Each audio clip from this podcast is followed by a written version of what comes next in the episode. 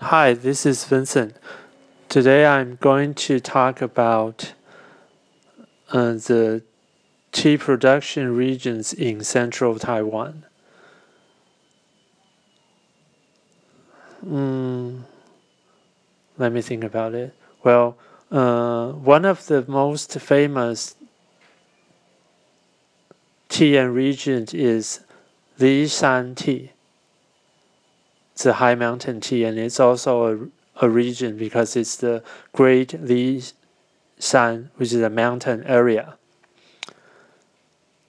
And then uh, Nantou County, Lugu area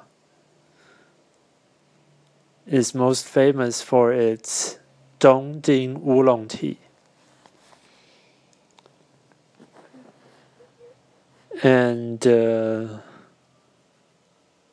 a little, little bit further south, there's the Sun Moon Lake black tea.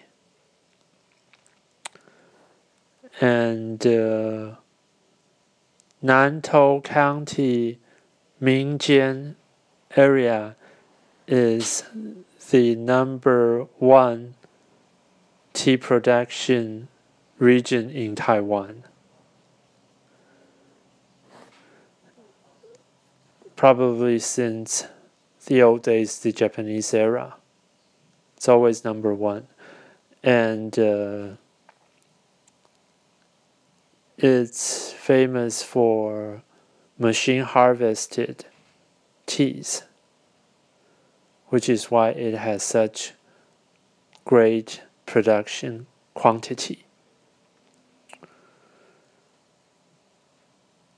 Like I mentioned yesterday, besides the tea product name, there's many different kind of product tea tree behind. So here I'm just saying the few tea production regions in central Taiwan, but actually uh, there are way more because, uh, like the high mountain tea, Lishan is just like a general name or a category for high mountain tea actually uh, uh, some mountains in that region they have their own names. And uh, even for Lishan tea itself besides different name even under the same name it has several different production sites and so is the condition with Dongding Oolong tea. If we're going to talk about the authentic and orthodox Dongding Oolong tea, actually it's a very small area. In Nantou County, Lugu area, there's a small mountain called Dongding Mountain. And on the hills, one side of the hills, there are some uh, tea farms. And originally, that's the authentic ones, but uh, nowadays people just say, uh, just uh, name or indicate tea in that uh, mountain area or count as Dongding Oolong tea. And of course, uh, Dongding Oolong tea also has its special manufacturing techniques.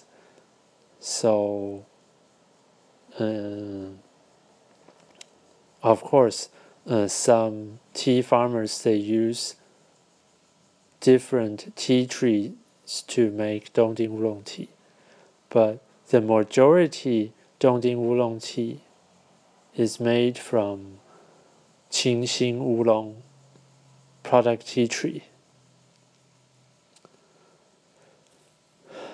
Okay, and then we go to well, uh, Mingjian area because its production is just too large, so uh, there are many kinds of tea there, but the most famous ones would be made uh, oolong tea made from Qingxin oolong product tea tree. And of course, there are also many other tea because it's the number one production site. And but not that many famous teas.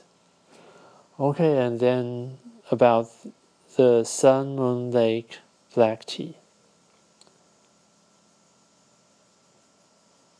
It's a hybrid of Tea tree and Taiwan's local mountain tea tree.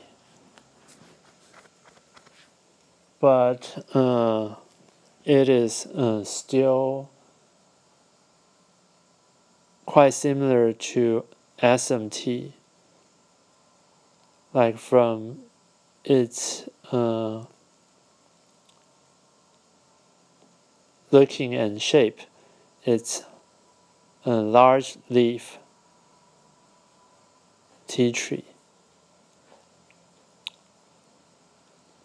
while uh, like the other Taiwanese uh, tea trees, they are small leaf ones.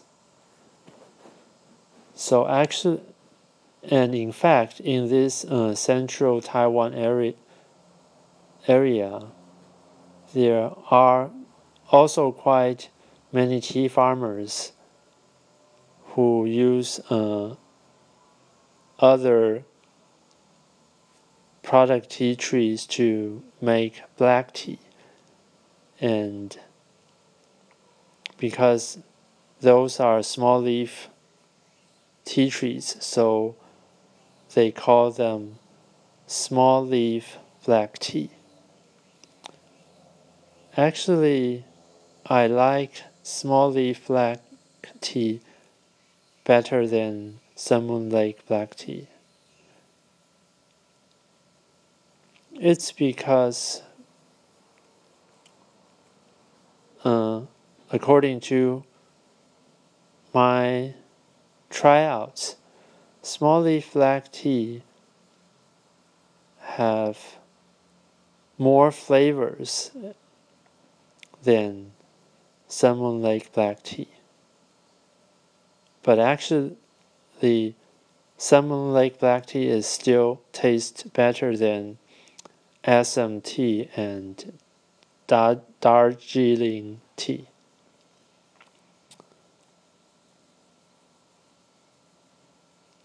And as for Mingjian area, actually, uh, farm some farmers there they wanted to overcome their challenges. And they pursue differentiation and quite some they pursue uh, natural grown farming principles. And they make different natural flavor teas.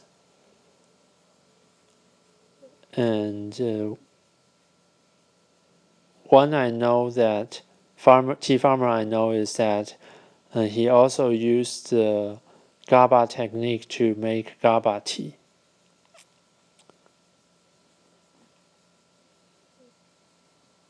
And uh, uh he also have uh,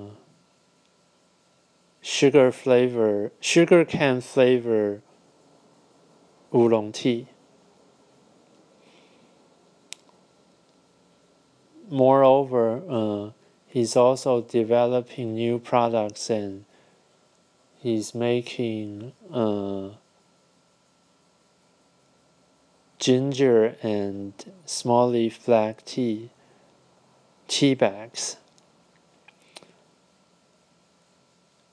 anyway, I think he and his colleagues are doing quite well because they it seems like that they are they have found a way to have uh, higher price and better profits. Otherwise, uh, tea teas from Mingjian area are very cheap because uh, their harvest costs are pretty low, so they can have way lower prices for sale.